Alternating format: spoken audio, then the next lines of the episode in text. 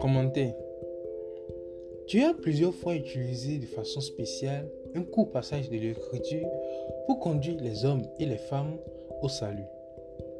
Ce passage mentionné quatre fois dans l'écriture sainte apparaît la première fois sous une forme plus complète que les trois fois suivantes. Dieu prononça ces paroles au cœur attentif de Martin Luther, qui fut par conséquent sauvé.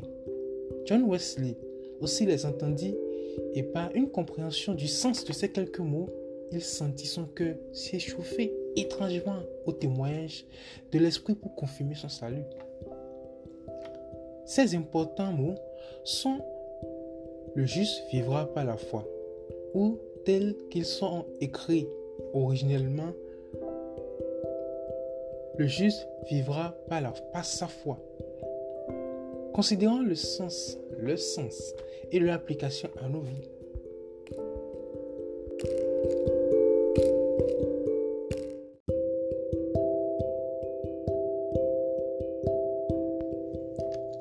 Il est évident que la grande partie du message que véhiculent ces mots s'adresse au juste, l'individu déjà racheté à qui les péchés ont été pardonnés.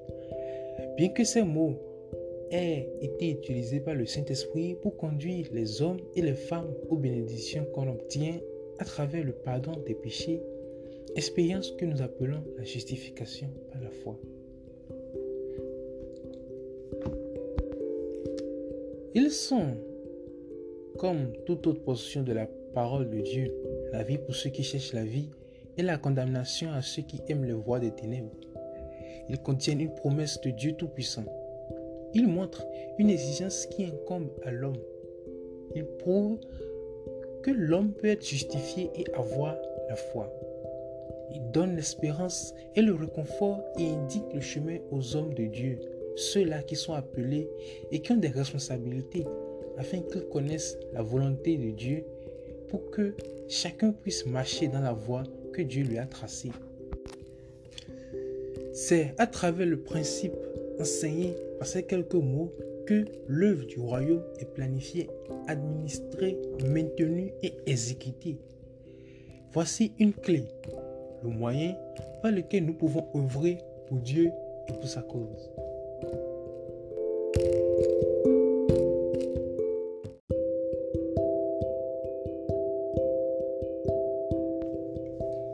Le salut par la foi. Je cite. C'est par la grâce que vous êtes sauvés par le moyen de la foi. Et cela ne vient pas de vous, c'est le don de Dieu. Fin de citation. Éphésiens chapitre 2, le verset 8. En d'autres thèmes, les Écritures nous enseignent que le salut est un don de Dieu et nous le recevons par la grâce au moyen de la foi. Étant donc justifiés par la foi, nous avons la paix avec Dieu par notre Seigneur Jésus-Christ. Romains chapitre 5, verset 1. Abraham crut à Dieu et cela lui fut imputé à justice. Romains chapitre 4, le verset 3. Galates chapitre 3, le verset 6. Genèse chapitre 15, le verset 6. L'apôtre Paul écrivit Et même, je regarde toutes choses comme une pète, afin de gagner Christ et d'être trouvé en lui, non avec ma justice, celle qui vient de la loi, mais avec celle qui s'obtient par la foi en Christ, la justice qui vient de Dieu par la foi. Philippiens chapitre 3, le verset 8 et 9. Il est évident ici, bien que ces paroles du test de notre leçon sont adressées aux saints, qu'elles ont aussi un message pour les pécheurs. Car si quelqu'un doit marcher par la foi, il doit d'abord entrer dans la vie de la foi. Et réciproquement, si quelqu'un entre dans la vie de la foi, il doit alors marcher par la foi. La foi est très importante. Sans elle, personne ne peut plaire à Dieu. Hébreu chapitre 11, verset 6. La foi est très importante. Sans elle, personne ne peut être sauvé. Hébreu chapitre 11, verset 6. Jacques chapitre 1, du verset 5 au verset 7. La foi est très importante. Sans elle, nous péchons. 2 Corinthiens, le chapitre 5, le verset 7. La foi est très importante. Sans elle, nous ne pouvons pas vaincre. 1 Jean, chapitre 5, verset 4. La foi est très importante. Sans elle, nous sommes instables. 2 Chroniques, le chapitre 20, verset 20. La foi est très importante. Nous en avons besoin pour éteindre tous les traits enflammés du malin. Éphésiens chapitre 6, le verset 16. La foi est très importante. Nous en avons besoin par-dessus tous les autres éléments de l'âme spirituelle. Éphésiens chapitre 6, le verset 16. Un péché qui vient à Dieu est pardonné de ses péchés, justifié gratuitement par la grâce de Dieu, régénéré par le sang et adopté dans la famille de Dieu par la miséricorde divine, par la grâce, par le moyen de la foi. Aucune de ces glorieuses provisions du salut de Dieu n'est accordée au pécheur s'il doute de Dieu ou manque de croire à la promesse divine qui le concerne. C'est seulement par le moyen de la foi que nous pouvons réellement parvenir à Dieu. Et une certaine mesure de la foi est comprise dans toute prière adressée au trône. Car pourquoi un individu prierait-il Dieu s'il n'a pas eu une certaine mesure de la foi en Dieu? Celui qui a des doutes est condamné, Romains chapitre 14, verset 23. Mais quiconque croit ne périt pas, mais a la vie éternelle. Jean chapitre 3, le verset 15. Si tu confesses de ta bouche le Seigneur Jésus et si tu crois dans ton cœur, tu seras sauvé. Romains chapitre 10, le verset 9.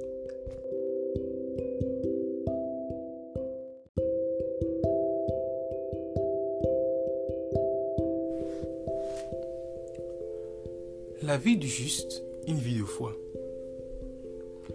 Lorsque nous examinons la déclaration originelle de notre test, nous remarquons qu'elle contient l'adjectif possessif ça. Ici, une profonde vérité est suggérée et enseignée. Le juste vivra par la foi, bien sûr, mais il est important que cette foi soit sienne. Quelqu'un pourrait penser qu'il serait en mesure de se réclamer chrétien et pieux à cause de la justice de ses parents ou de ceux qui l'entourent. Il pourrait fonder son espérance éternelle sur un test séparé de son contexte tel que le mari non croyant est sanctifié par la femme et la femme non croyante est sanctifiée par le frère, et dire que la justice lui est imputée à cause des prières d'un autre. Un enfant de parents chrétiens pourrait chercher à se réfugier derrière un test isolé tel que Crois au Seigneur Jésus et tu seras sauvé, toi et ta famille. Acte chapitre 16, le verset 31.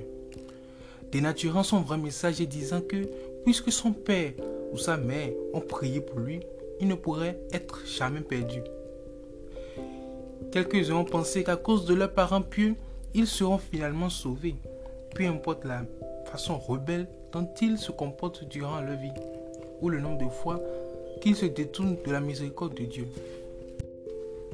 Mais ce simple texte de notre leçon prouve l'erreur de tous ces arguments car le juste vivra par sa foi. Nous voyons par ceci que tous doivent venir à Dieu, demander le pardon des péchés et recevoir la plus grande foi qui s'acquiert par l'exercice de la petite foi qui se trouve originairement dans le cœur du pécheur repentant. S'il vivra par sa foi, il est alors évident qu'il a dû avoir la foi. S'il est dans un état de rébellion contre Dieu, il est évident qu'il n'a pas la foi nécessaire par laquelle il peut vivre, pour ne pas parler de la foi pour laquelle il peut mourir. La foi que Dieu nous demande est celle qui est présente dans notre vie continuellement, jour après jour, nuit après nuit. La foi que nous devons avoir est cette foi qui regarde à Dieu en vue d'être guidé, parce que nous avons la foi qui nous conduira. La foi que nous devons avoir est cette foi qui regarde à Dieu pour nos besoins quotidiens, parce que nous devons avoir la foi qu'il prendra soin de nous. La foi que nous devons avoir est cette foi qui regarde à Dieu pour notre nourriture spirituelle, parce que nous avons la foi qui nous nourrira de sa sainte parole. La foi que nous devons avoir et cette foi qui regarde à Dieu pour notre salut et notre espérance éternelle, parce que nous avons la foi qui lui plaît de nous donner le royaume. La foi que nous devons avoir est cette foi qui doit demeurer dans nos membres pour nous assurer que ces corps seront vivifiés par le Saint-Esprit pour que nous soyons en mesure de rencontrer notre Seigneur et Sauveur qui viendra dans les nuits. Voici la foi que nous devons avoir et la foi par laquelle nous devons vivre. Durant ce court moment de vie terrestre, il y a des milliers de fois où il est obligatoire que nous comptions sur notre foi en Dieu en vue de triompher. Paul écrivit concernant les tribulations, les trahisons et les souffrances qu'ont subi son corps et son âme, Et nous savons qu'il lui aurait été impossible de supporter toutes ces choses s'il n'avait pas eu la foi en Dieu. Mais bien que nous ne pouvons ne pas souffrir de la même manière que lui, nous aurons néanmoins marché par la foi en Dieu.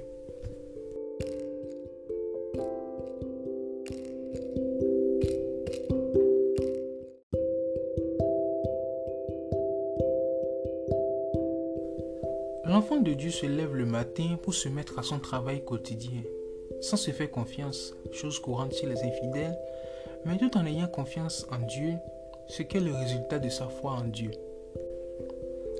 L'enfant de Dieu demande conseil à Dieu pour la journée, de l'énergie pour accomplir les tâches qui sont siennes ce jour-là et de la sagesse en toute autre chose pour que sa vie puisse être une bénédiction pour plusieurs. Il consacre sa vie et sa journée à Dieu. Il demande de la sécurité pour ses voisins et pour ceux qui lui sont chers et invoque la bénédiction de Dieu sur toute activité prévue pour l'honneur et la gloire de Dieu. Il prie pour ceux qui souffrent dans leur corps. Il prie pour les serviteurs de Dieu qui œuvrent pour la cause de Christ. Il confie sa voix à Dieu. L'enfant de Dieu fait tout ceci parce qu'il a la foi en Dieu. Il sait qu'il prie un Dieu qui écoute et exauce la prière. Combien la vie du pécheur est différente? Il ne vit pas par le peu de foi qu'il a. Il vit par sa propre sagesse, une sagesse qui est limitée à ses propres aptitudes humaines. Il vit selon sa propre prévision, une prévision qui se limite à la connaissance qu'il a acquise de son expérience personnelle ou de ce qu'il connaît de l'expérience des autres. Il vit par sa propre force, une force qui lui est originellement accordé par la bonté de Dieu, mais qu'il essaie de renforcer par l'habileté humaine. Le pécheur consacre habituellement sa vie à son cercle familial immédiat. Ou, s'il est l'un de ceux qui voient au-delà de leur propre foyer, il consacre sa vie au bien-être de l'humanité en général la sécurité qu'il assure et les bienfaits qu'il témoigne à ceux qui sont sous son influence ou de qui il s'occupe sont des choses qu'il peut acheter ou gagner par la force de ses mains ou par sa sagesse. Il n'a pas lui-même une espérance éternelle et n'a pas de parole de consolation rassurante à donner à un autre lorsque ce dernier se trouve face à face à l'éternité. La vie d'un pécheur et ses activités se concentrent autour de l'existence actuelle et en grande partie autour de ceux qu'il choisit comme associés et compagnons. Le juste, au contraire, augmente sa force même à travers la vallée de l'âme. Lorsque le malheur et l'adversité l'accablent, le juste place sa foi et sa confiance en Dieu, voit la main de Dieu qui délivre et reçoit intérieurement une profonde bénédiction rassurante quand bien même une tempête souffle contre sa structure extérieure. Le juste voit dans la vallée de l'âme le Dieu d'amour qui le conduit toujours à la victoire finale et à la plénitude de la joie. Sa force est en Dieu, par conséquent, il est l'un de ceux qui sont bénis et heureux. Il louera Dieu même si le malheur l'assaille de tous côtés. Augmenter sa force est en soi une glorieuse expérience. La justice de Dieu se révèle à nous par la foi et pour la foi. Ces deux expressions sont étroitement liées, car si nous voulons augmenter notre force, nous devons croître dans la foi. Considérons le cas d'un enfant de Dieu né de nouveau qui rencontre sa première opposition, ce qui est en réalité une épreuve de sa foi. Quand un enfant de Dieu s'appuie fortement sur Dieu pendant qu'il est dans l'épreuve, il voit sa foi en Dieu honorée et une victoire remportée. Il est fortifié par cette expérience car en exerçant sa foi en Dieu, il a reçu de Dieu une nouvelle force.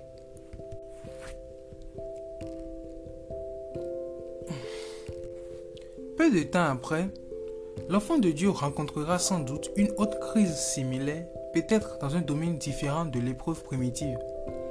Il s'appuie encore sur Dieu avec une nouvelle volonté et une grande foi, parce qu'il a maintenant la connaissance que lorsqu'il le fit la première fois, Dieu était auprès de lui pour le délivrer. Dieu honore à nouveau sa foi et lui donne la force dont il a besoin.